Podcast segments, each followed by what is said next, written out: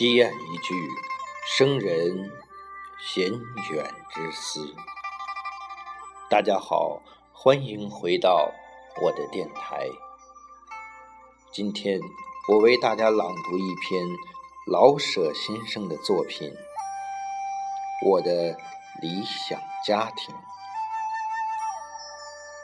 我的理想家庭要有七间小平房。一间是客厅，古玩字画全非必要，只要几把很舒服、宽松的椅子，一两张小桌子。一间书房，书籍不少，不管什么头版与古本，而都是我所爱读的。一张书桌，桌面是中国漆的，放上热茶杯，不致烫成个。圆白印儿，文具不讲究，可是都很好用。桌上老有一两枝鲜花，插在小瓶里。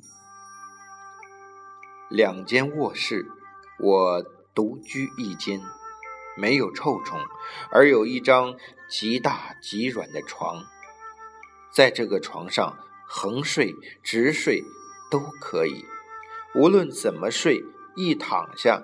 就是舒服合适，好像陷在棉花堆里，一点儿也不碰硬骨头。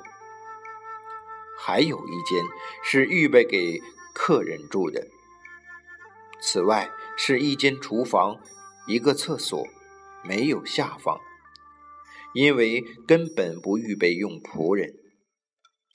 家中不要电话，不要播音机，不要留声机。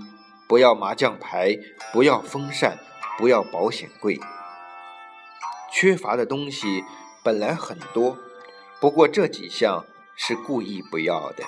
有人白送给我，也不要。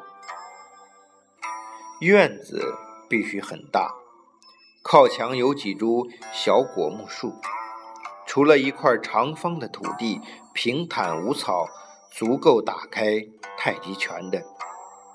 其他的地方就都种着花草，没有一种珍贵费事儿的，只求昌茂多花。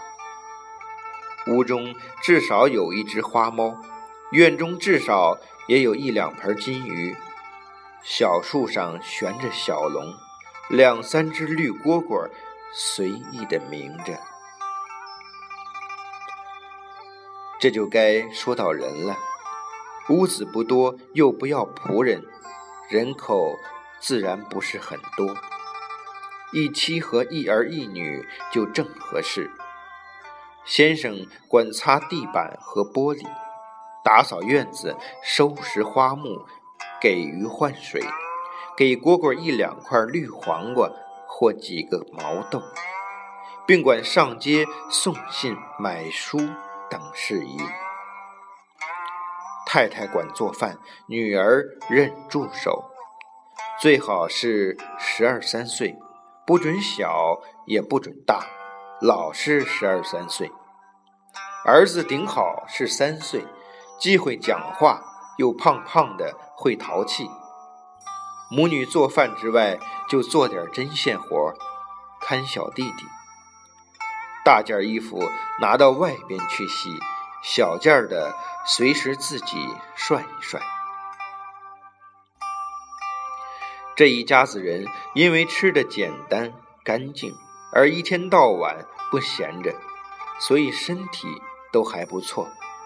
因为身体好，所以没有干活，大家都不爱闹脾气。除了为小猫上树、金鱼甩籽儿等事儿着急之外，谁也不急赤白脸的。大家的相貌也都很体面，不令人望而生厌。衣服可并不讲究，但都做得很结实朴素，永远不穿又臭又硬的皮鞋。男的很体面，可不露电影明星气；女的很健美，可不红唇全毛，鼻子朝着天。孩子们都不卷着舌头说话，淘气而不讨厌。